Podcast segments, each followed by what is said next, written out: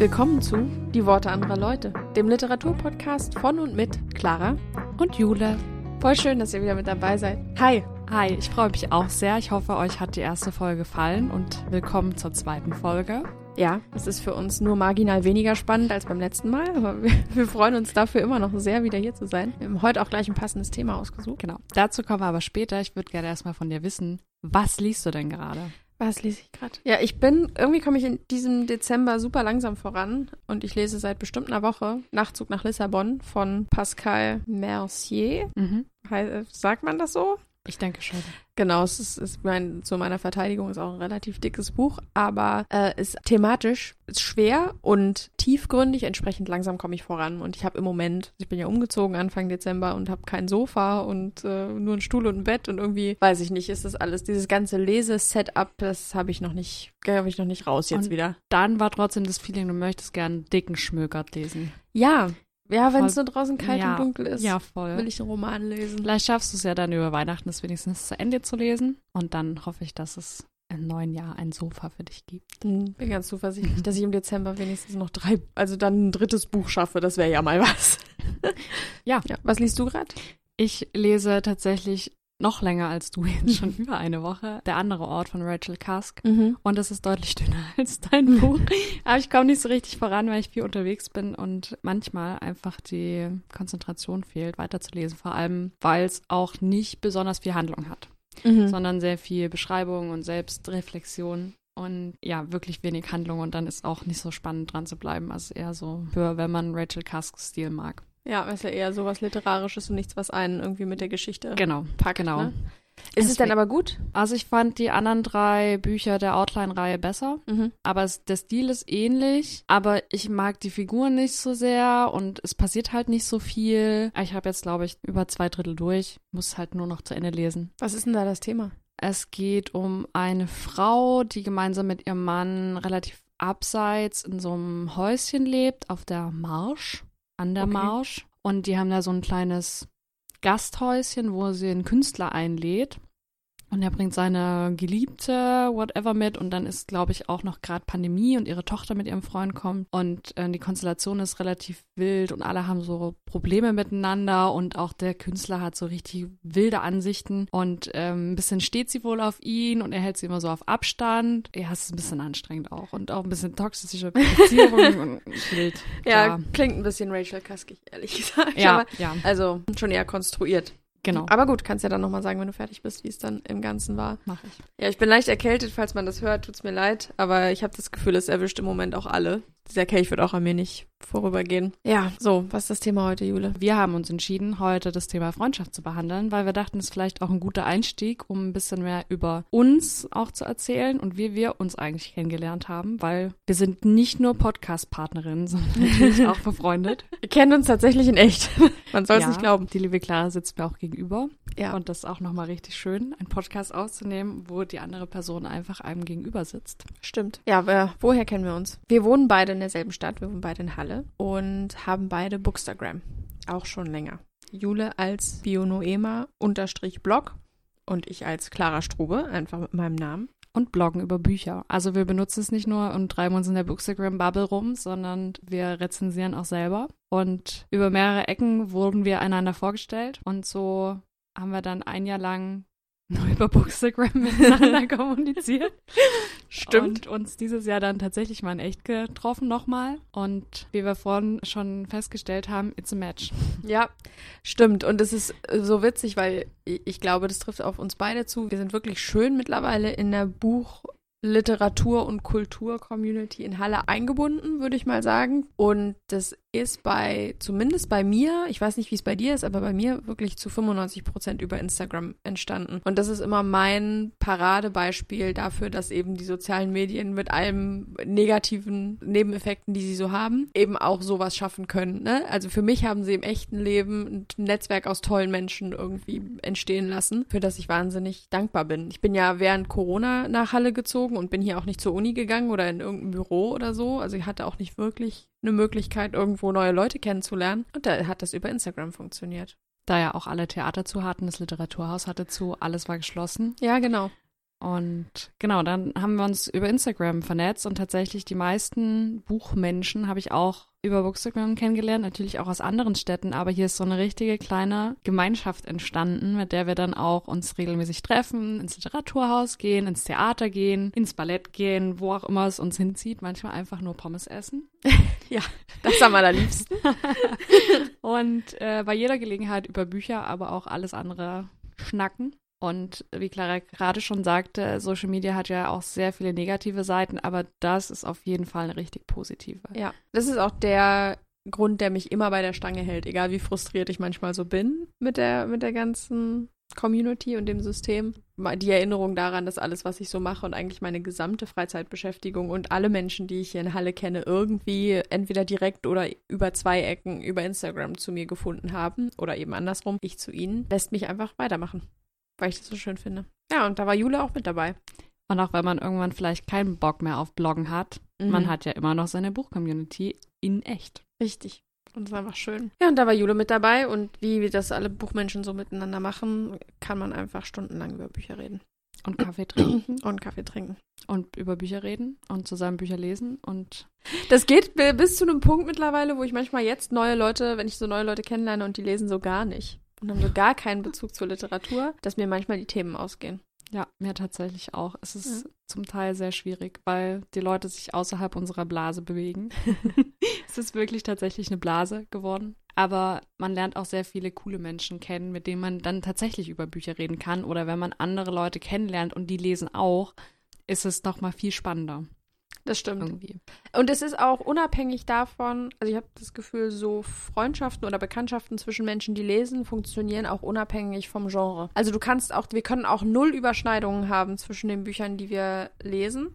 Man tr findet trotzdem eine Gesprächsbasis. Wenn jetzt aber jemand nur nach Thilo Sarrazin liest, oder Rosamunde Pilcher, weiß ich nicht, ob ähm, die Nullüberschneidung mit mir gut funktionieren würde. Ja, okay, das, das stimmt. Das also muss ich vielleicht etwas, etwas eingrenzen, die, das Statement. Aber es gibt schon sehr viele Gesprächspunkte, da hast du voll recht. Ja, meine Schwester zum Beispiel, die ist ja auch ähm, eine große Leseratte, die liest ganz anders als ich. Die ist so bei, bei modernen literarischen Werken ist die raus. Ähm, größtenteils, die liest aber ganz viel Fantasy und früher auch viel so Krimi und Thriller. Das sind zwei Genres, in denen ich mich wenig bis gar nicht bewege. Also Fantasy lese ich mittlerweile tatsächlich auch ein bisschen, aber so Thriller ist gar nicht mein Ding. Und wir können trotzdem stundenlang über Bücher sprechen, weil es mich wirklich einfach auch interessiert, was sie liest und ich möchte es hören und sie findet es dann auch spannend, was ich zu sagen habe. Und äh, so ähnlich ist es ja mit dir und mir auch. Also dafür, dass wir uns in derselben Bubble bewegen, sind auch bei uns die Überschneidungen überraschend klein. Ja, das stimmt. Aber wenn du dich dann mit einer anderen Person darüber unterhältst, ist ja auch erstmal zweitrangig, ob du das Buch gut findest oder das Genre, sondern du magst ja dann den Blick der Person auf den Text ja. oder auf das Buch. Und das ist dann das Spannende. Also egal, ob du es selber gelesen hast. Das stimmt. Das ist eben das Nette an einem, an einem Perspektivwechsel. Ich kann auch äh, sieben Bücher über eine Flucht aus Syrien lesen von sieben verschiedenen AutorInnen und das jedes Mal wieder spannend finden, weil sich die Blickpunkte, äh, die Blickwinkel ändern. Ja. Okay, welches Buch über Freundschaft hast du uns denn als erstes mitgebracht heute? Als erstes habe ich mitgebracht von Jasmin Schreiber, Der Mauersegler. Aha.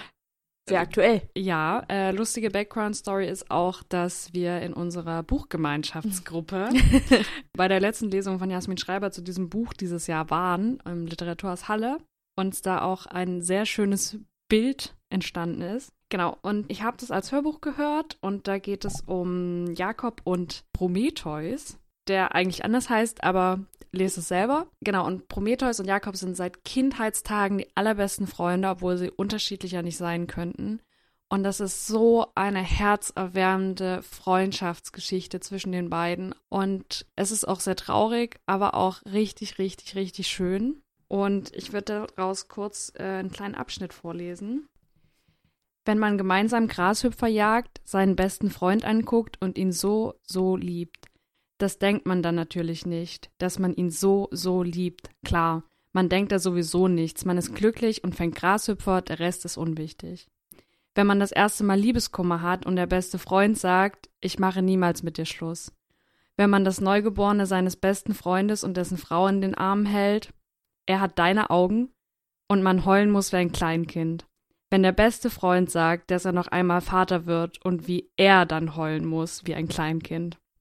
An die Gefahren denkt man nicht, wenn man sich im Davor befindet. Doch das alles, diese schönen Momente, all diese Liebe und Nähe und diese riesigen Lawinen voller Glück sind das, was einem im Danach das Herz herausreißen wird. Oh, oh ich hab's auch gelesen. Da wird mir gleich wieder ganz. Irgendwie ist es schön, aber auch so tragisch. Es ist ein tragisches Buch. Ja, und äh, man kann es nicht vorwegnehmen, weil es steht schon hinten drauf, dass Jakob nämlich ähm, gestorben ist. Und da setzt quasi die Geschichte ein und es geht sehr viel auch um Schuld und Trauer und natürlich die Freundschaft der beiden, was es dann nochmal tragischer macht und nochmal tiefer ins Mark geht. Ja. Aber es ist wunder, wunder, wunder, wunderschön.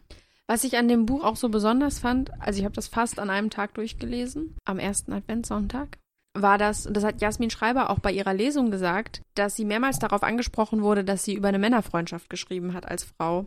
Und das fand ich aber besonders schön, weil ich das Gefühl habe, dass so in na, Literatur würde ich mal noch hinten anstellen, aber so in der Popkultur generell in der Öffentlichkeit immer davon ausgegangen wird, dass Frauenfreundschaften so Freundschaften sind, in denen man enge emotionale Bindungen aufbaut und in denen man tiefsinnige Gespräche über seine Gefühle führt und so. Und dass Männerfreundschaften eher so auf so einem Lass mal Bier trinken, Fußball gucken, Niveau sich bewegen. Und dass aber so eine Männerfreundschaft eben ganz genauso auch ganz viel Tiefgang und ganz viel Liebe und Emotion haben kann. Das wird oft gar nicht so dargestellt, leider, obwohl das natürlich der Fall ist und der Fall sein kann. Ich finde, das kann dieses Buch ganz toll. Ja, da gebe ich dir total recht. Ich glaube, äh, Jasmin Schreiber hatte auch gesagt, dass sie da mehrfach drauf angesprochen wurde. Mhm. Und meinte so, hä, warum? Aber Männer können doch genau so eine Freundschaft führen. Und ich finde es auch, wie du gesagt hast, richtig schön, dass sie das gemacht hat. Und ich finde es auch sehr authentisch wiedergegeben. Also ich kann alles, was sie sagen und tun, voll nachvollziehen und würde keineswegs sagen, äh, was machen die denn da? Ja, und die weinen auch richtig. Ja. Mehrmals. Und das ist auch einfach so wichtig und so schön. Ich habe auch mehrmals geweint. Ja, ich auch. Ich habe bei meiner lieben Freundin, unserer lieben Freundin Tanita zu Hause gesessen, auf dem Sofa. Bei der hatte ich, habe ich zu der Zeit äh, gewohnt und sie hat gelesen, ich habe gelesen und sie hatte den Mauersegler vorher schon gelesen und wusste also, was kommt. Und da war ich dann auch so, war ich durch und musste wirklich tief durchatmen, damit diese Tränen aufhören zu laufen, weil ich auch auf dem Sofa saß und dachte so, oh je. Und man weiß gar nicht so richtig, ob man weint, weil es traurig ist oder weil es schön ist oder weil man einfach so bewegt ist. Oder? Wahrscheinlich auch, aber es einen einfach sehr berührt. Ja, also lest Der Mauersegler von Jasmin Schreiber, ich kann es nur empfehlen. Ja, absolut gutes Freundschaftsbuch für alle. Und super coole Autorin. La ja, und laut äh, Jasmin Schreiber hat sogar ihr Opa geweint bei der Lektüre. Das heißt, es ist auch durch die ist das jetzt ein, über die Generationen hinweg zu empfehlen? Ist das jetzt ein neues Qualitätskriterium, dass wenn selbst der Opa weint, ist es ein gutes Buch? Ja. Okay. Sehr schön. Das halten wir Stabiles einfach mal. Ja. Das halten wir einfach mal so fest. Was hast du denn mitgebracht, Clara? Ich würde gern anfangen mit dem Nonplusultra-Freundschaftsbuch für mich von einer meiner absoluten Lieblingsautorinnen, Elif Shafak, von der man, glaube ich, getrost einfach alles empfehlen kann, was sie jemals geschrieben hat. Das Freundschaftsbuch äh, für mich von ihr ist aber Unerhörte Stimmen. Also auf Deutsch heißt es Unerhörte Stimmen, auf Englisch heißt es ganz anders. Da heißt es 10 Minutes, 38 Seconds in this Strange World. Im Englischen sagt der Titel schon ein bisschen mehr, 10 Minutes, 38 Seconds in the Strange World, weil das Buch damit einsteigt, dass Leila, eine Prostituierte in Istanbul, in einem Müllcontainer liegt und stirbt. Also sie wurde umgebracht und ihr Leichnam wurde in einem Müllcontainer entsorgt. Und äh, mehrere Studien haben wohl herausgefunden, dass das Gehirn nach dem Tod noch 10 Minuten und 38 Sekunden lang Aktivität zeigt. Um diese 10 Minuten 38 Sekunden geht es, in denen Layla ihr Leben nochmal Revue passieren lässt. Und so zählen die Kapitel rückwärts. Ne? 10 Minuten, 9 Minuten, 8 Minuten, 7 Minuten und so weiter. Und wir lernen über Leylas Leben darüber, wie es dazu gekommen ist, dass sie irgendwann eben eine Prostituierte in Istanbul geworden ist, tragische Lebensgeschichte, wie man sich das so vorstellen kann. Und was dazu parallel läuft, äh, zu dieser Erinnerung an Leylas Leben, ist eine Geschichte im Jetzt, in der ihre fünf besten Freunde und Freundinnen rausfinden, dass äh, Leila gestorben ist und versuchen, ihr eine möglichst würdevolle Bestattung zu ermöglichen. Und dabei lernen wir auch über die jeweiligen Leben dieser fünf Freunde, die auch sich alle am Rande der Gesellschaft in Istanbul bewegen. Also es sind alles Leute, die vom Schicksal benachteiligt wurden und ihren Weg finden, wie sie in dieser riesigen Metropole ohne Geld und ab vom gesellschaftlichen Standard irgendwie ein Leben für sich finden und aufbauen können. Da ist eine Transperson dabei, äh, eine körperlich eingeschränkte Person. Und genau, es sind insgesamt fünf Menschen, die da ihren Weg gehen und zusammenhalten, um Layla, obwohl sie eben von der Gesellschaft so verstoßen wurde und eben dann auch einen so tragischen und brutalen Tod gestorben ist, irgendwie würdevoll auf die andere Seite zu bringen, um sie eben nicht in einem Dumpster irgendwo verrotten zu lassen. Ja, also, das ist dieses Buch. Also quasi nochmal eine würdevolle Ruhestätte zu geben. Genau. Okay. Das ist die Mission. Als du den Anfang erzählt hast, dachte ich so, okay, und wann kommt jetzt dieses Freundschaftsthema? Mhm. Aber ja, auf jeden Fall wichtiges Thema, hat auch wieder mit Verlust zu tun und ähm, es ist natürlich immer die eine Sache, mit jemandem befreundet zu sein, aber es ist auch nochmal eine schwere Sache oder ein Punkt, an dem man anfängt, darüber nachzudenken, was die Freundschaft eigentlich für einen war oder mhm. ist, wenn die Person nicht mehr da ist. Ja. Und es klingt unfassbar traurig. Es ist auch wieder ein sehr trauriges Buch, aber gleichzeitig auch so schön, weil das für mich, was die Menschen da machen, das ist für mich echte Freundschaft weil die wirklich auch Sachen riskieren und die Art und Weise, wie die zusammenhalten und wie die für sich selbst zur Ersatzfamilie geworden sind, weil sie eben aufgrund ihrer Prädispositionen von ihrer leiblichen Familie oft, also in den meisten Fällen hier äh, verstoßen wurden oder zu denen keinen Kontakt mehr haben oder es wirklich da auch eine, eine brutale Vergangenheit gibt. Genau, dass sie dann einfach in sich eine Familie gefunden haben. Und das ist eigentlich für mich auch, was die schönste Art Freundschaft ist. Ja, total. So Wenn eine Wahlfamilie. So ein, ja, einen Wahlfamiliencharakter hat, auf jeden Fall.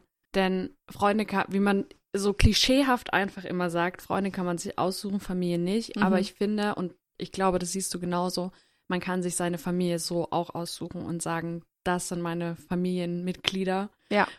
Was einfach auch Freunde sein können. Also ich sehe da gar kein, gar kein Problem. Genauso kann man auch mit Familienmitgliedern befreundet sein. Mhm. Genau, das würde ich auch, äh, würde ich genauso unterschreiben und würde das auch getrennt voneinander sehen. Äh, also man kann Familie sein ohne Freunde, man kann Freunde und Familie sein und man kann auch Freunde sein, die wie Familie sind. Das klingt auf jeden Fall auch auf eine gewisse Weise sehr herzerwärmend, wenn dann die fünf Freundinnen versuchen, ihr noch eine schöne Bestattung zu bescheren. Und auch, dass man ihre Freundschaftsbeziehung nochmal beleuchtet. Ja, ist es, und was eben auch schön ist nochmal an diesen Beziehungen, ist, dass die alle sich selbst in dem oder der anderen sehen. Also dadurch, dass die alle so zwar ganz unterschiedliche Geschichten haben, aber letztendlich alle an demselben Punkt landen, nämlich wieder am Rande der Gesellschaft, wo sie nicht ernst genommen werden und wo sie nicht viel erwarten dürfen von, von der Gesellschaft als Ganzem und von den meisten Menschen um sich herum, haben die halt so ein tiefes Verständnis für die Situation des jeweils anderen, ähm, dass sie auch anders füreinander da sein können.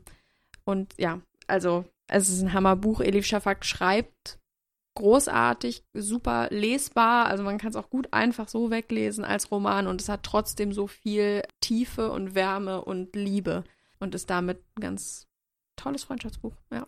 Schön, dass du es heute vorstellst. Ich habe es ungelesen bisher in meinem Regal stehen. Dann muss ich das jetzt unbedingt mal ändern, denn das Flüstern der Feigenbäume hat mir auch unglaublich gut gefallen. Und mhm bei Shafak lerne ich auch tatsächlich immer was, weil sie auch versucht, verschiedene Verhältnisse, verschiedene politische Situationen zu beleuchten. Und das finde ich auch total spannend. Ja. Das meiste ist ja Türkei-zentrisch, weil Elif Shafak türkische Eltern hat und mittlerweile im Exil in Großbritannien äh, wohnt, weil sie wegen eines Romans angeklagt wurde wegen Beleidigung des, des Türkischseins.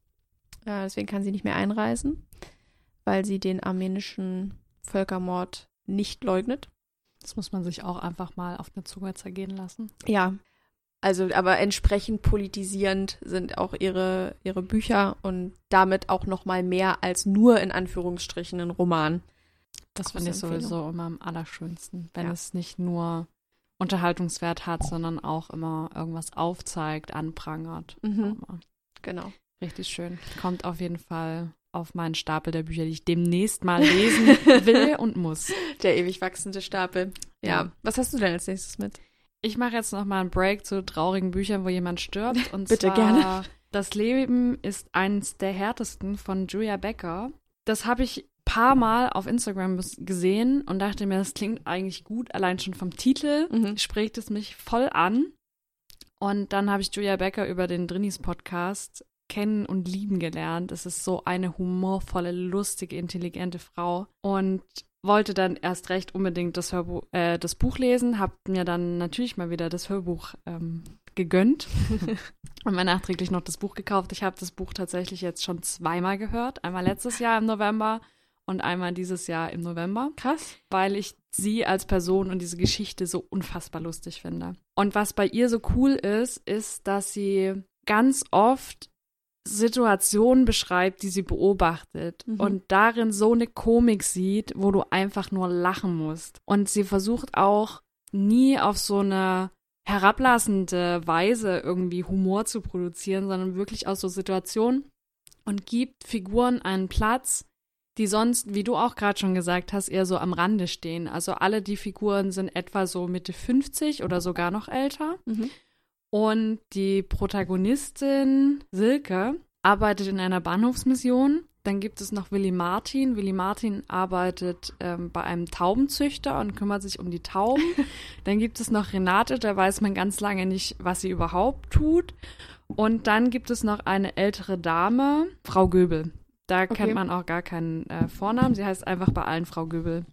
Und es dreht sich ein bisschen um die Freundschaft von den allen, wie die entstanden ist, wie die sich kennengelernt haben. Und alle sind gerade so an einem Punkt, wo sie einfach nur abhauen möchten. Also Silke arbeitet in dieser Bahnhofsmission aufgrund eines sehr witzigen Umstandes, der sie an, an soziale Arbeit kettet. Und dann ist sie einfach seit, ich glaube, fast 20 Jahren in dieser Bahnhofsmission Mhm. sich auch richtig eingelebt hat, ist dort auch gut befreundet mit allen, die da vorbeikommen, auch Obdachlose, die da übernachten und so und versucht auch denen zu helfen und ist einfach eine super herzensgute Frau. Und Willy Martin ist so ihr bester Freund. Er hat Schwierigkeiten mit seiner, naja, die Person, auf die er so steht, Mhm. aber es funkt einfach gar nicht und es ist richtig, richtig furchtbar. Und er will da einfach nur noch raus. Ähm, Silkes Ex-Mann taucht auf. Einer der ihrer befreundeten Obdachlosen hat schwierige Probleme, wo sie raus muss und Frau Göbel ist schwer krank.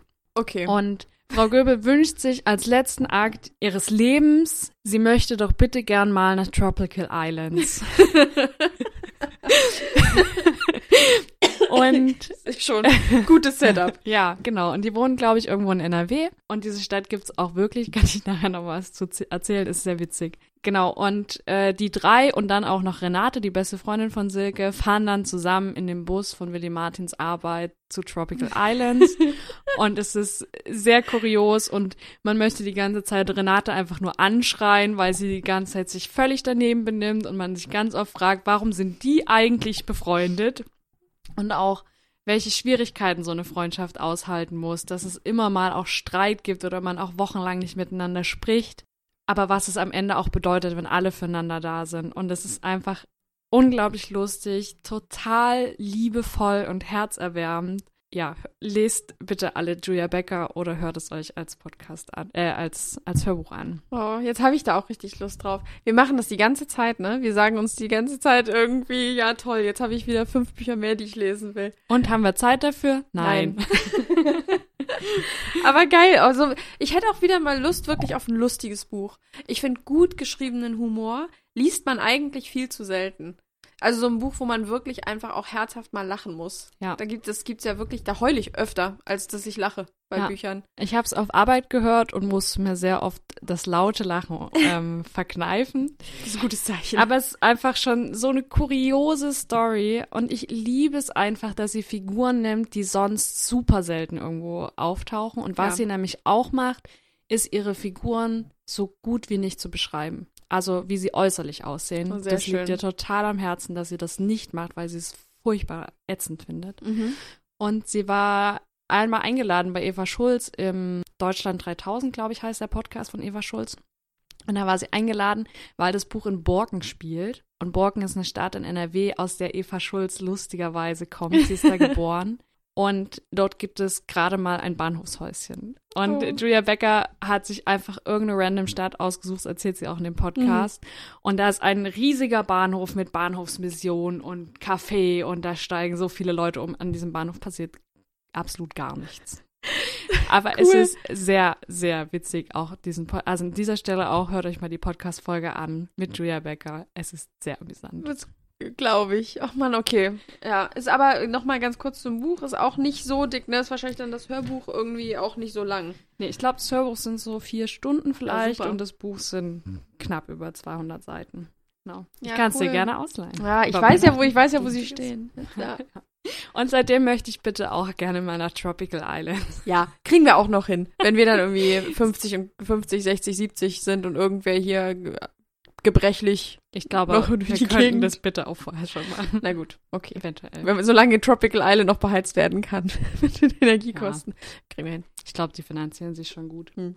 Clara, welches Buch hast du denn noch mitgebracht? Ist witzig, als du jetzt gerade gesagt hast, du willst mal weg von, ähm, von Tod und Tragik und jetzt mal ein lustiges Buch vorstellen, habe ich sofort auf meinen Bücherstapel hier geschielt und habe so gedacht, oh oh, es ist Bei alles Tod und Tragik. Bei dir sterben deine Freunde immer. Ich weiß, Verdammt. Ich glaube, ich überlege mir das nochmal mit uns. Ich weiß auf jeden Fall, ich weiß auf jeden Fall jetzt schon, wie ich mich da emotional dann durcharbeiten kann, solltest du mich verlassen. Ja, ich mal, ich hau einfach noch einen traurigen raus. The Kite Runner, Drachenläufer von äh, Khaled Hosseini. Auch ja Weltbestseller und äh, vielfach gelesen und von vielen sehr gelobt und das auch zu Recht. Ist ein Buch, das in Afghanistan spielt. Und es geht um zwei Kinderfreunde, zwei Jungs auch, die aus sehr unterschiedlichen finanziellen Verhältnissen kommen. Also der eine ist Sohn eines sehr reichen Vaters und der andere ist der Sohn des im Prinzip Hausmeisters, Hau- Haussklaven, wenn man so will, dieses Vaters. Und die zwei äh, Jungs sind unzertrennlich befreundet in ihrer Kindheit in Afghanistan, in Kabul. Und lassen immer Drachen zusammensteigen, deswegen heißt das Buch so. Und die beiden sind, wie gesagt, durch dick und dünn füreinander da und dann passiert ein grauenvoll tragisches äh, Event, was die beiden auseinanderreißt aus einer moralischen Verfehlung heraus.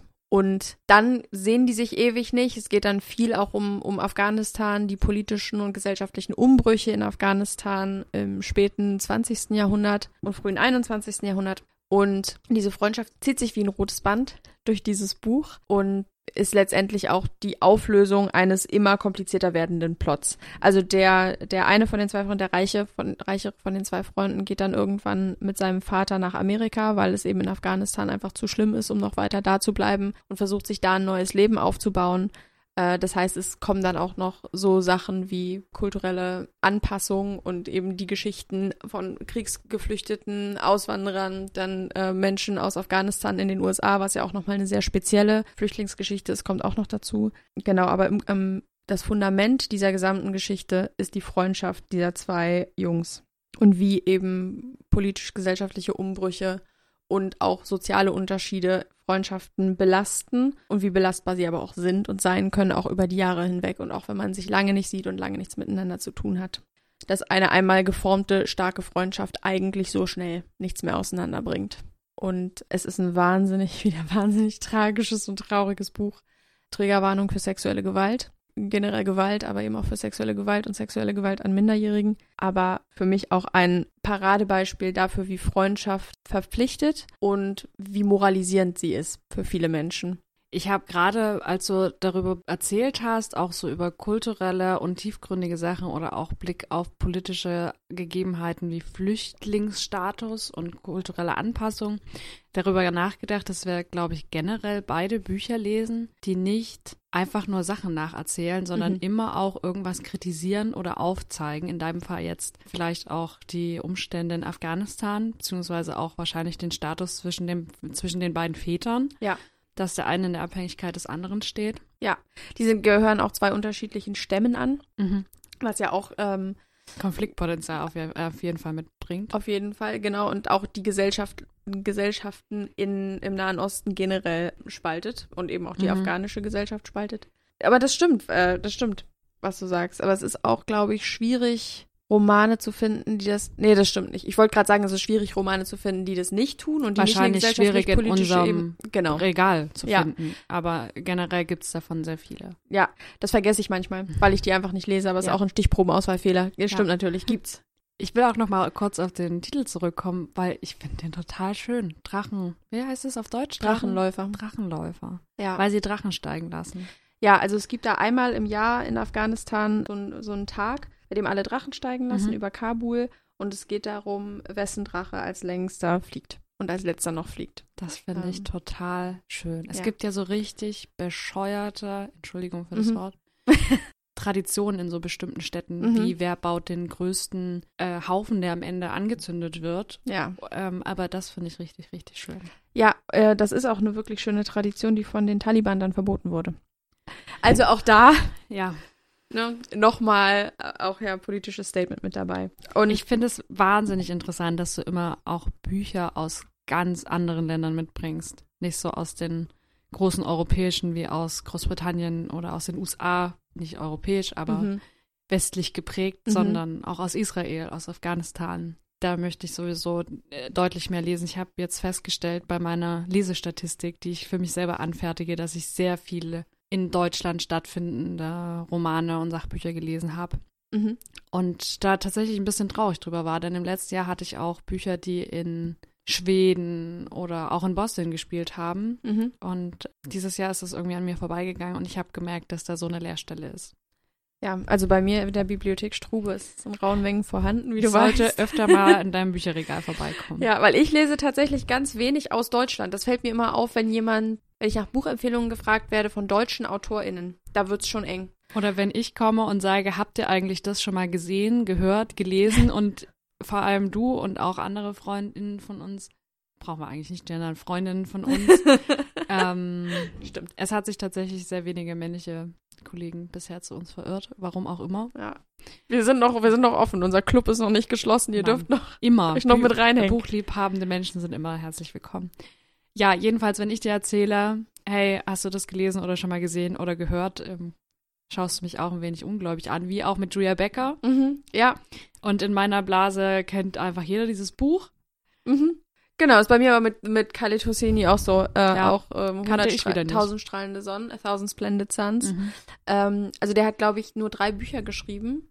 And the Mountains Echo ist noch der dritte und die sind alle auch Bestseller gewesen. Und er ist eben, also was man dazu sagen muss mit den Büchern, die nicht von deutschen AutorInnen sind und auch nicht in Deutschland spielen, ist, dass es natürlich viel, die woanders spielen, dann trotzdem von AutorInnen geschrieben wurden, die in westlichen Ländern wohnen, weil es für die einfach leichter ist, an einen Verlag zu kommen und veröffentlicht zu werden und das entsprechende Marketingbudget zu bekommen und so weiter. Und oft auch direkt auf Englisch schreiben. genau. Oder äh, wie Shafak auch einfach ins Exil müssen, weil sie in ihrem Land nicht mehr frei leben kann. Ja, genau. Also wenn man jetzt mal zum Beispiel einen Roman haben wollte, der in Afghanistan von einer afghanischen Frau geschrieben wurde, da müsste man ja wirklich lange suchen, bis man bis man eine Frau findet, die unter diesen sozioökonomischen und politischen Bedingungen das darf, das kann und es schafft, einen Roman zu schreiben und den dann an irgendwen zu bekommen, der den übersetzt und veröffentlicht, sodass er für uns zugänglich gemacht wird. Ähm, das sind ja riesige Hürden.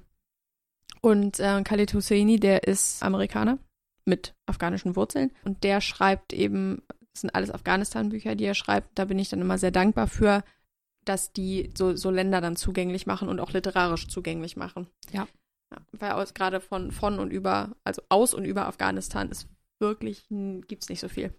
Und da ist dann die englische Sprache als so, sagen wir mal, Weltsprache wirklich gut, dadurch, dass es solche Länder dann zugänglich macht, weil, wie du sagst, den Menschen vor Ort so oft so viele Hürden in den Weg gestellt werden, dass es für sie unmöglich wird, anderen Leuten davon zu erzählen. Ja. Nicht nur, wie es ihnen geht, sondern vielleicht auch einfach nur einen Roman zu schreiben. Mhm. Genau.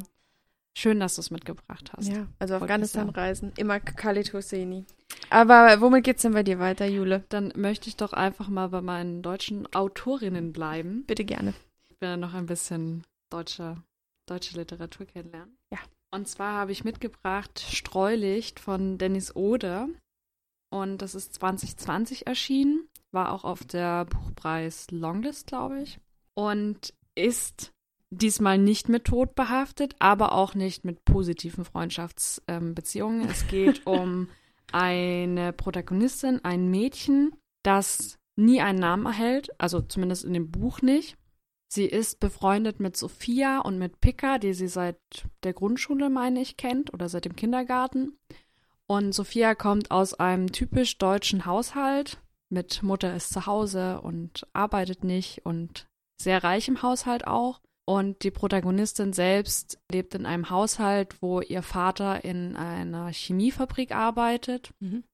Und die Mutter kommt aus der Türkei und ist nach Deutschland geflohen. Und hat natürlich einen ganz anderen Bildungshintergrund. Bildung wird auch nicht besonders groß geschrieben. In ihrem Haushalt wird nicht gesprochen. Sie ist generell auch ein sehr ruhiges Kind und es dreht sich sehr viel um diese Elternbeziehung, die sie irgendwie versucht zu umschiffen, dass sie ja nicht auffällt.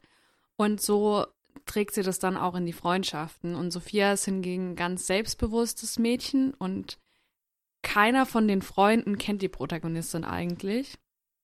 Und ähm, sie sagen dann auch immer so Sachen über sie, wo man sich fragt, hä, wie kann sie das denn sagen? So nach dem Motto, ja, wenn du auch ein Kopftuch tragen würdest, dann würdest du so aussehen wie die anderen, wäre doch voll schön. Ohne sie jemals zu fragen, irgendwie, ist sie religiös, ist ihre Mutter religiös? Und es geht nur um das Äußere und so zieht sie sich immer weiter zurück und man fragt sich die ganze Zeit, warum sind die beiden mit ihr befreundet? Was haben sie davon? Mhm. Und was will eigentlich die Protagonistin von den beiden, außer dazugehören? Ja. Und genau da gibt es eine Szene, weil ähm, auch Sophia und Pika kommen später zusammen und bleiben dann auch vor Ort, weil warum sollten sie weggehen? Mhm. Es spielt wo irgendwo um Frankfurt. Ja. Äh, in so einem Industriepark. Und die Protagonistin möchte aber weggehen okay. und studieren, weil sie hat über einen zweiten Bildungsweg dann noch ihr Abitur gemacht und, und dann redet sie mit Pika auf einem Spaziergang und er sagt dann zu ihr, ich glaube wirklich, dass du auch hier glücklich wärst. Du siehst das alles immer so schwarz. Du bist bloß zu pessimistisch, du steigerst dich viel zu sehr rein. Uff. Und versteht sie halt absolut gar nicht. Es geht nie darum, was sie will, was sie gut findet, was sie mag, wer sie ist. Mhm. Und das ist einfach eine richtig toxische Freundschaftsbeziehung zwischen den dreien und für mich auch einfach gar keine Freundschaft. Okay. Ja, krass. Klingt auch wieder richtig spannend, weil ich glaube, dass, dass das einer der größten Fehler ist, den wir in zwischenmenschlichen Beziehungen machen und auch in Freundschaften machen können, ist Bedürfnisse anzunehmen, anstatt zu fragen. Ja, und auch Sachen aufrechtzuerhalten, die uns eigentlich gar keinen Mehrwert bringen, nur weil man die Person einfach schon immer kannte. Ja. Und es geht in dem Buch nicht nur darum, sondern sehr viel auch um den Werdegang der Protagonistin und das ganze Schulsystem, dass sie einfach überall durchs Raster fällt und sehr viel vom Schicksal benachteiligt wird durch diese Familiensituation im Vergleich zu allen anderen und niemand versteht das, warum sie so ist oder warum das Leben bei ihr so ist. Und es hat mich einfach sehr wütend gemacht. Es ja. kommt nicht besonders viel Handlung vor oder viel Emotion, sondern es ist alles so ein bisschen zwischen den Zeilen. Mhm. Und man möchte gefühlt wahrscheinlich auch für das Mädchen die ganze Zeit laut schreien und protestieren. Oh, richtig gut. Und sie macht das aber nicht. Mhm. Dann wieder, ja, auch, auch aber verständlich. Ja, und das wurde im Buch auch sehr oft kritisiert, dass es zu still und zu langweilig und zu langwierig wäre. Aber ich finde, genau das ist doch die Stärke davon. Es wird immer so dargestellt, dass die Rebellierenden die sind, die irgendwas reißen oder die laut sind oder wie auch immer, aber es geht doch auch einfach mal um die, die still sind. Ja, und es ist ja auch wichtig, mal, mal herauszustellen und sichtbar zu machen, dass eben viel auch emotionale, gesellschaftliche Brutalität eben im Stillen passiert. Und nicht, weil irgendein großes Event passiert, was irgendwie ganz mit Medienaufmerksamkeit oder viel Bambule im Einzelleben irgendwie irgendwas kaputt schlägt, mhm. sondern dass es eben oft auch ein schleichender und stiller Prozess ist, der ganz schwer wahrzunehmen ist von außen. Und man vielleicht auch einfach keine Worte findet. Ja. Das zu beschreiben, weil man vielleicht auch denkt, dass es viel zu klein ist oder man selbst viel zu klein ist. Mhm klingt auf jeden Fall auch äh, richtig gut. Auch nochmal eine gute Kritik an so Vorurteilen im Allgemeinen, weil es mir ja klingt, als würden diese zwei Freunde einfach davon ausgehen, sie wüssten schon, was, was äh, im Leben der Protagonistin passiert. Einfach weil sie wahrscheinlich denken, sie haben die Geschichte von Menschen wie ihr in Anführungsstrichen verstanden. Ja. Ne? Das Und sie ja auch nie irgendwas fragen und so auch einfach nicht wissen können. Sie nehmen es nur an durch das, wie sie sich gibt. ja, zum Beispiel dieses Beispiel mit dem Kopftuch, ne? Das ist ja Mhm. so ein klassisches, ja, ist doch, das sind doch diese Menschen, die so sind wie du, die immer das Kopftuch tragen, so, ne? Ja, genau, so, so kommt es auch rüber. Ja, Und man, man kommt in diese Situation und liest es und denkt sich so, nein, nein, nein, aber es dauert ein ganzes Stück, dass man erst mit anderen darüber reden muss, was einen eigentlich an dieser Aussage so sehr stört. Ja. Ja, das verstehe ich. Ja, krass. Es hattest du mir auch schon mal empfohlen, weiß ich auch, dass ich das so lange, lange schon mal lesen müsste. Ich bin im Moment leider überhaupt nicht in der Stimmung für irgendwas äh, Stilles, Literarisches mit wenig Plot. Aber was das Thema angeht, voll gut, weil ich gerade auch so Migrationsgeschichte zweiter Generation in Deutschland auch super spannend. Also ist ja auch gerade ein großes Thema in der Literatur, Ja. da wird ja auch viel zu veröffentlicht, aber ich finde es auch super spannend. Ja, Denis Ode. Streulicht. Was hast du denn noch mitgebracht? Ich mache jetzt noch mal, ich habe jetzt noch ein, eins, was nicht traurig ist. Juhu. Und zwar alles, was ich weiß über Liebe, heißt es so auf Deutsch. Also auf Englisch heißt es Everything I Know About Love von Dolly Alderton. Ich gucke jetzt einmal kurz nach, was ist auf Deutsch. Ja, alles, was ich weiß über die Liebe von Dolly Alderton ist ein Memoir und Dolly Alderton schreibt wahnsinnig humorvoll. Ich finde die, ich mag die unheimlich gerne, weil die eine sehr leichte und wie gesagt humorvolle Art hat, über äh, schwere und relevante Lebensthemen zu sprechen. Und in diesem Buch, alles was ich weiß über die Liebe, spricht sie über ihre Erfahrungen seit den Teenagerjahren bis jetzt Anfang 30 mit dem Gefühl Liebe und den Menschen, denen sie, denen gegenüber sie Liebe empfindet. Äh, wenn ihr das Buch schon mal gesehen habt, auf dem Cover ist auch, also die, der Titel steht auf dem Cover und es sind aber mehrere, mehrere Dinge durchgestrichen. Eigentlich steht da nämlich alles, was ich weiß über Partys, Dates, Freunde, Jobs, das Leben, die Liebe. Und alles, was vor die Liebe kommt, ist eben durchgestrichen. Spielt aber entsprechend eine Rolle in dem Buch. Also sie redet darüber, wie sie in den Teenagerjahren irgendwie das erste Mal was mit Jungs zu tun hatte, dann wie sie in, aufs College geht und in London irgendwie wilde Partynächte verbringt und betrunken mit irgendwelchen Typen mit nach Hause fährt und auch so toxische Beziehungen äh, unterhält und aufrechterhält. Äh, gleichzeitig aber auch, wie sie ihre besten Freunde und Freundinnen kennenlernt und was die für sie für eine Stütze sind und was, wie sich die Beziehung zu denen verändert, weil natürlich eine beste Freundin mit 15 was anderes ist und was anderes können muss als eine beste Freundin mit 25. Und darum geht es im Prinzip, wie sie ist so, wie es in einem Memoir eben üblich ist. Sie ist der, der Hauptcharakter und der, der Mensch, der sich durch die Zeit bewegt und um sie rum verändert sich eben ihr Umfeld von, von Partys und irgendwelchen Typen zu Männern, die sie dann wirklich liebt und für die sie ehrlich was empfindet und Freunde und Freundinnen kommen und gehen, haben selbst auch Partner und Partnerinnen und eben nicht mehr. Also passiert ganz viel um sie rum und alles äh, kreist aber eigentlich immer um das Thema Liebe. Und weshalb das für mich ein, ein Freundschaftsbuch ist, ist, weil tatsächlich romantische Liebe zu Männern hier sehr zweitrangig ist und die Conclusio in diesem Buch dann tatsächlich ist, dass eigentlich die stabilsten und wichtigsten Liebesbeziehungen im Leben Freundschaften sind und dass die sich äh, verändern und auch verändern dürfen und verändern können, aber eben viel, trotzdem viel zuverlässiger und oft, oft eben langfristiger sind als, ähm, als romantische Beziehungen. Ähm, das macht das Buch für mich so schön, weil gerade bei dem Titel, alles, was ich weiß über die Liebe, würde man ja meinen, dass es eher um romantische Liebe geht und dass es aber im Kern dann doch die Freundschaften sind, die sie durchs Leben tragen und die sie so zu schätzen weiß und die dann für sie die wichtigere Beziehung sind. Das fand ich einfach total schön. Und ich habe auch zwischenzeitlich laut gelacht. ähm, ich habe, ich kenne ein paar Leute, die das gelesen haben und waren, die am Anfang ein bisschen genervt waren, weil es schon viel, also diese Partyzeit, ich, ich schlafe mit äh, alles und jedem und bin irgendwie besoffen und alles ist so krass und cool, zieht sich relativ lange, lang durch am Anfang. Und da gibt's halt einige, die denken, okay, ist das jetzt hier ein Buch von einer Partymaus in London, okay, es reicht jetzt so. Mhm. Aber wenn man sich da durcharbeitet, wird es Gut, besser. aber es gehört halt auch dazu. Also wer von uns hatte das nicht? Ja. Oder die meisten hatten das. Also ich kenne natürlich auch Leute, bei denen das nicht so war, Ja. aber bei mir zum Beispiel war das so. Ja. Nicht das mit dem, mit dem nach Hause gehen, den man so trifft, aber auf jeden Fall das mit den Partys und Ja. ähm, den wilden Nächten. Genau, und manchmal finde ich es auch schön, darüber zu lesen, weil man dann, also man hat ja schon manchmal, wenn man so älter wird und auf seine Partyzeiten zurückguckt, habe ich manchmal so ein Gefühl von, uff, was habe ich da eigentlich gemacht?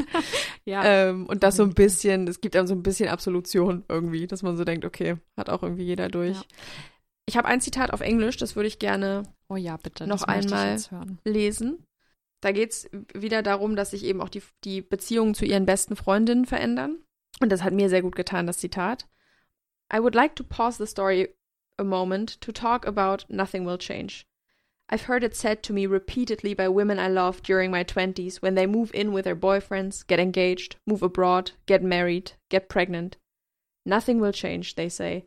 It drives me bananas. Everything will change. Everything will change. The love we have for each other stays the same, but the format, the tone, the regularity, and the intimacy of our friendship will change forever. Total. Also Ja. Ich verstehe auch nicht, wie Leute sagen können, dass sich nichts verändert, weil es verändert sich generell ja schon immer alles und natürlich auch, indem man neue Lebensweisen ausprobiert, indem man weggeht, indem man mit jemandem zusammenzieht. Und ich glaube, das ist einfach nur eine Illusion zu sagen, dass nichts sich verändert. Ja. Und das passiert aber tatsächlich bei Freundschaftsbeziehungen ganz oft, wenn so sagt, Events, die sie gerade listet, eben, die sie da aufgelistet hat, passieren, wie jemand, wie gesagt, hat einen Partner, zieht weg, kriegt Mhm. ein Kind, baut ein Haus, was auch immer es ist. Aber was ich eben in einem Zitat schön finde, ist, dass sie sagt, ähm, dass die Liebe, die man füreinander hat, dass die sich nicht verändert und dass die eben im Kern gleich bleibt, auch wenn die Lebensumstände ganz andere sind. Wenn man schon eine innige Beziehung zu der Person hat. Ja. Weil, also ich kenne auch, ich habe einige Freunde, mit denen war ich sehr eng und sehr vertraut. Und die Liebe hat sich einfach aufgelöst. Genauso Mhm. wie es bei partnerschaftlichen Beziehungen halt auch sein kann.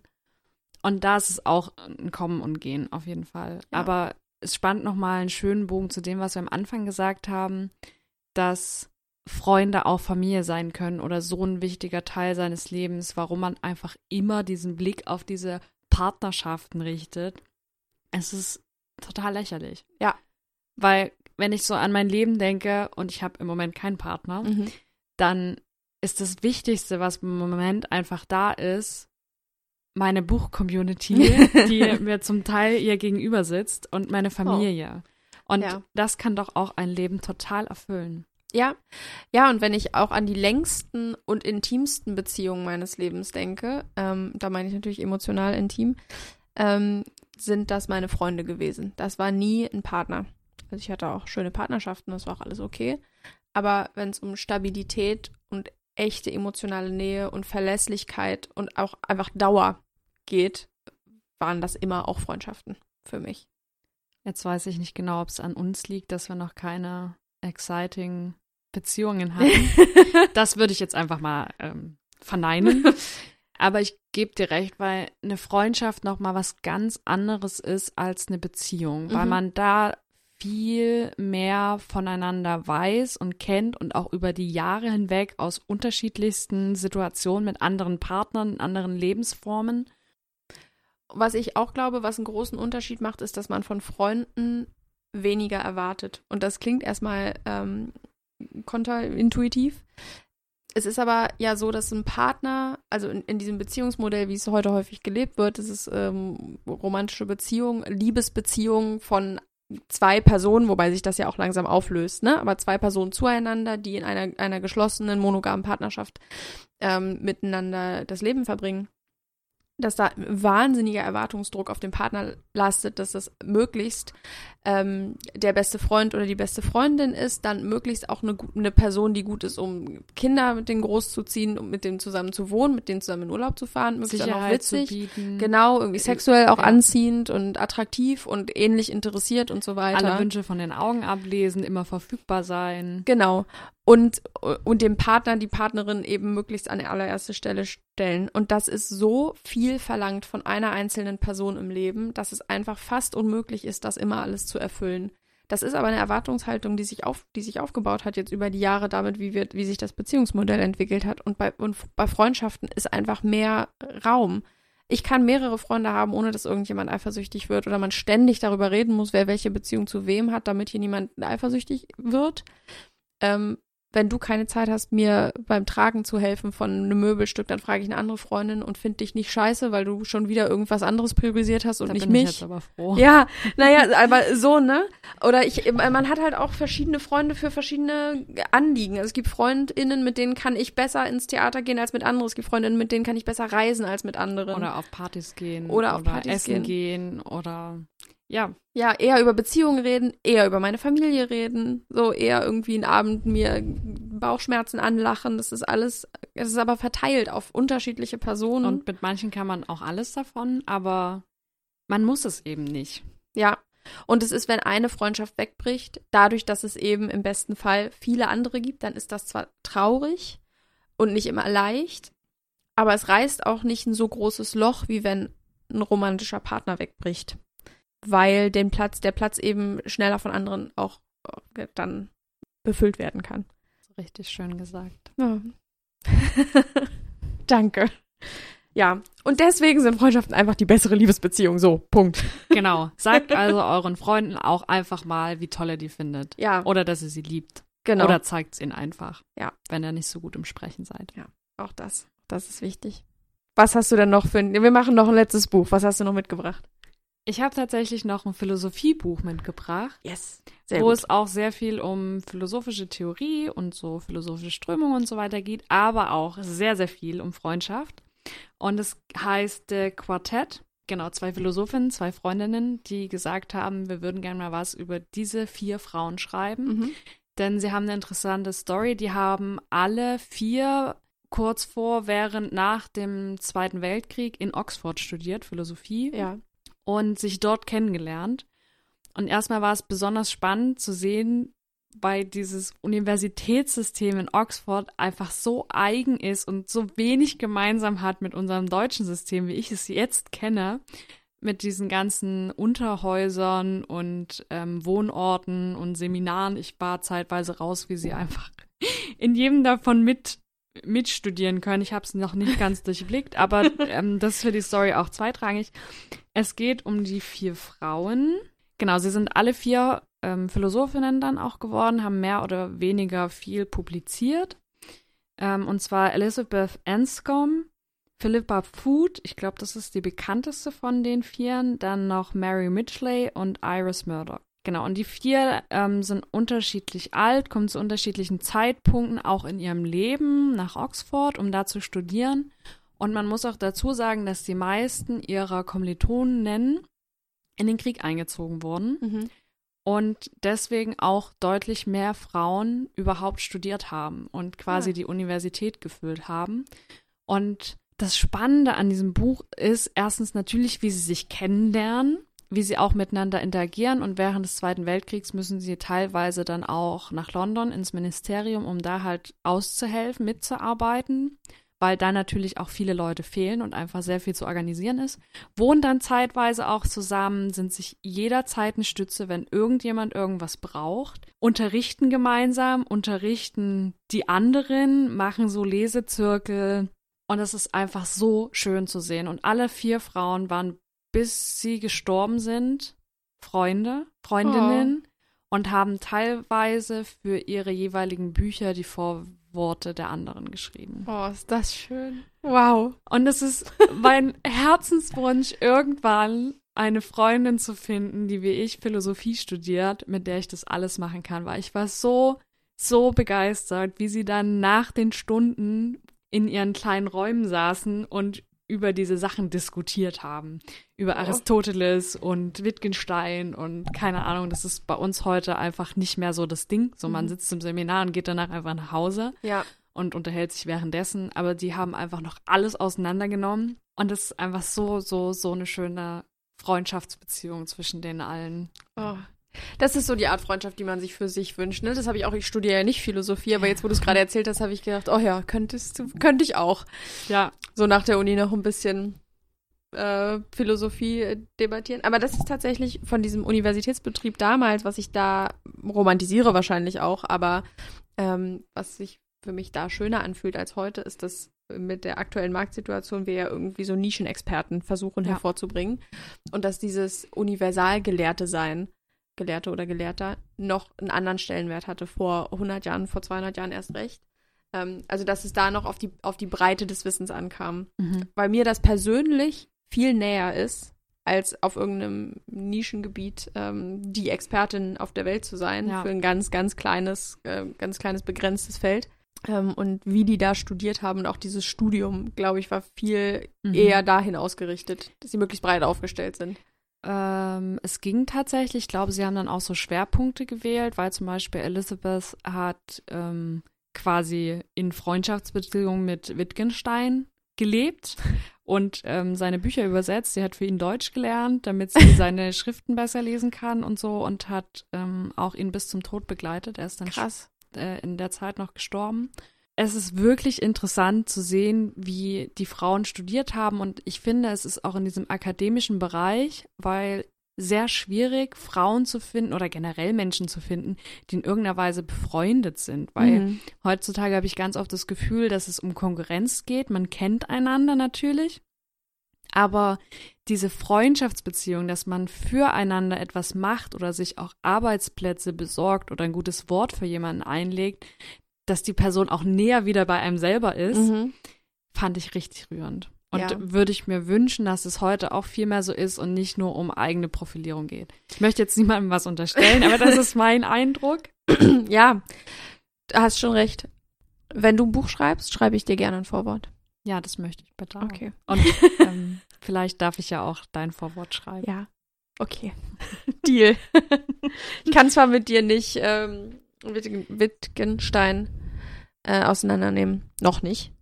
Aber gib mir noch ich drei kann Jahre. Wittgenstein auch noch nicht auseinandernehmen. Okay, gut. Dann können wir uns da gemeinsam hinarbeiten. Sprachphilosophie finde ich sehr interessant, aber ist leider noch nicht mein Steckenpferd. Kann, kann noch kommen. ja, schauen wir mal. Hast du denn noch ein Buch, was du gerne freundschaftlich besprechen möchtest? Ja, ich habe auch noch eins, schon wieder sowas Tragisches. Ja, dann machen wir noch ein tragisches zum Abschluss. Juhu, irgendwie auf einer glücklichen Note zu enden. Ähm, die Bücherdiebin. Oh, wir haben Ja. heute erst drüber gesprochen. Jetzt Mhm. bin ich sehr gespannt, was Hast du es gelesen? Nein. Ah, Aber ich glaube, ich habe es im Regal stehen. Ich habe es letztens irgendwo gefunden. ja. Also, Zweiter Weltkrieg. Ähm, Schon wieder. Gut, ja. dass wir wenigstens da anschließen. Ja. Ähm, Liesel Memmingers Mutter fällt den Nazis zum Opfer, weil sie angeblich Kommunistin ist. Und Liesel kommt zu einer anderen deutschen Familie, äh, irgendwo in Bayern, um da aufgezogen zu werden. Ja, weil also die Mutter wurde verknackt und sie musste, da musste irgendwo hin. Sie ist, glaube ich, zu der Zeit, als das passiert, zehn oder elf. Kommt zu dieser äh, Gastfamilie, wenn man es so nennen will. Ähm, und muss sich da erstmal erstmal zurechtfinden. Und ähm, wir begleiten sie im Prinzip durch ihr Kinderleben in diesem Dorf unter dem Nationalsozialismus. Und diese Gastfamilie, bei der sie da ist, ist wahnsinnig äh, warmherzig und fliegt immer etwas unter dem Radar, ist aber an sich den Nationalsozialisten gegenüber nicht sehr freundlich gestimmt. Und so, also passieren mehrere Dinge parallel. Zum einen ähm, befreundet sich Liesel mit dem Nachbarsjungen und die haben eine ganz tolle, kindliche, warme Freundschaft miteinander ähm, und gehen gemeinsam Äpfel stehlen und äh, also ziehen durchs Dorf und haben einfach, also wie man so als Kind mit einem besten Freund auf dem Dorf Spaß hat, so wie man sich das vorstellt. Und die haben eine ganz, ganz tolle Freundschaftsbeziehung zueinander. Dann entdeckt Liesel das Lesen für sich und Bücher äh, und was Bücher für sie bedeuten, was jetzt, was Freundschaft betrifft, zweitrangig ist, aber auch einfach ein schönes Detail an diesem Buch. Und dann kommt ein ähm, über Umwege ein Brief bei dieser Gastfamilie an, dass sie einen ähm, jüdisch, also einen jüdischen Bekannten, ob sie einen jüdischen Bekannten verstecken können. Und äh, der kommt dann auch an.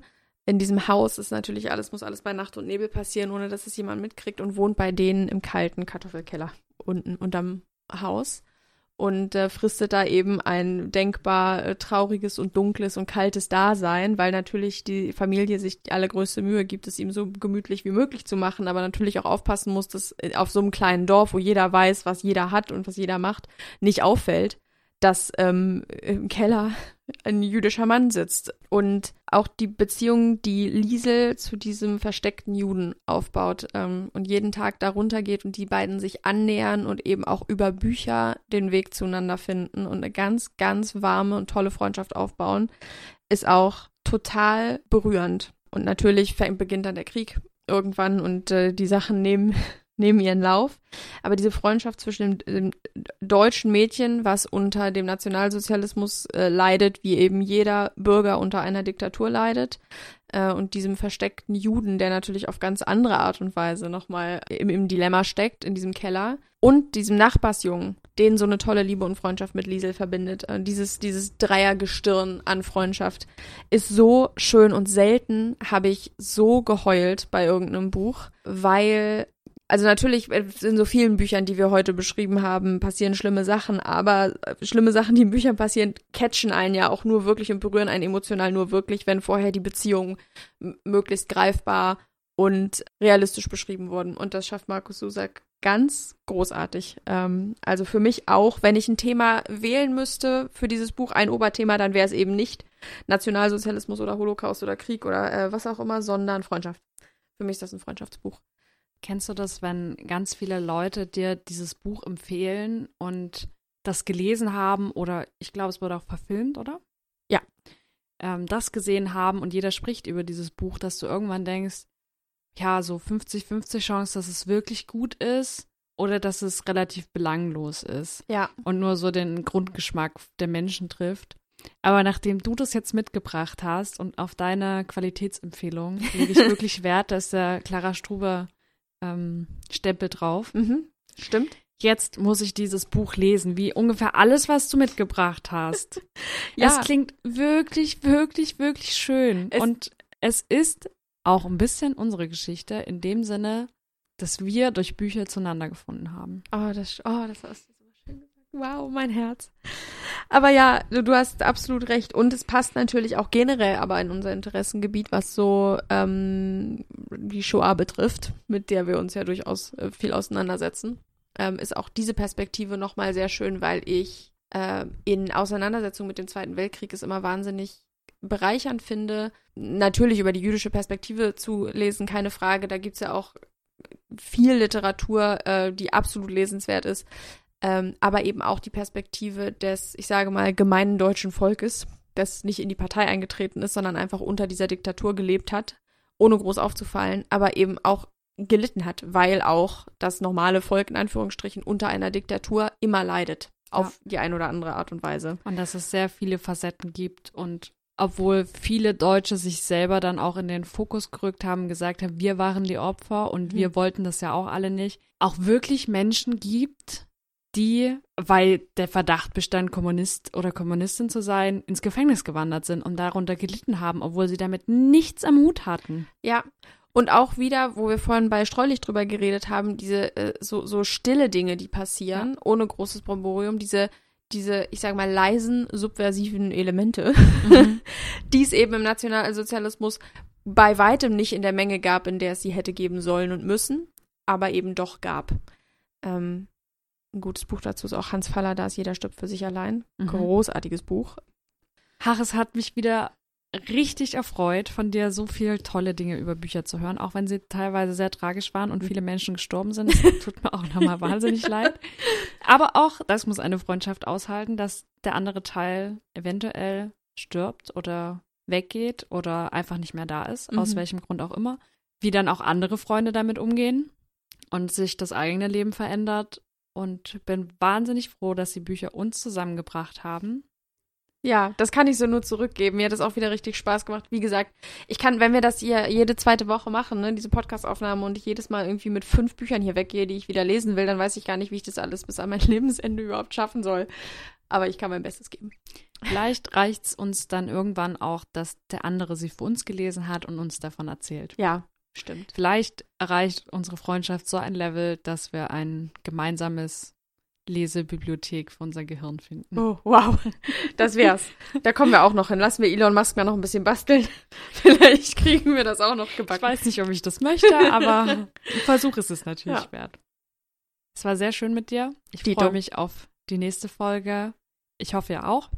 Und habt was Spannendes aus unseren Buchempfehlungen mitgenommen und wünschen euch noch einen schönen Tag oder Nachmittag oder Abend. Ja. Und freuen uns auf die nächste Folge. Genau. Und wenn ihr irgendwas gelesen habt oder irgendwelche äh, Hinweise, Kommentare oder ähnliches habt, dann schreibt uns gerne an die Worte anderer Leute at gmail.com oder auf Instagram auch unter die Worte anderer Leute. Und wir freuen uns natürlich auch immer, wenn es euch gefallen hat, wenn ihr uns unterstützt, indem ihr uns positiv bewertet, auch bei dem Podcast, Podcatcher eurer Wahl, wo auch immer ihr uns gerade hört. Ähm, das hilft uns auch immer sehr weiter. Oder uns an Freunde weiterempfehlt. Richtig. Passend zur Folge. Genau. Damit auch eure Freunde in den Genuss unserer süßen Stimmen kommen. Genau. Oder ihr euch zumindest über die Podcast-Folge miteinander unterhalten könnt. Wenn eventuell schon nicht über Bücher, dann doch wenigstens über einen Podcast über Bücher. Richtig. Fand In diesem. Sinne, ihr Lieben. Bis zum nächsten Mal. Ciao. Ciao.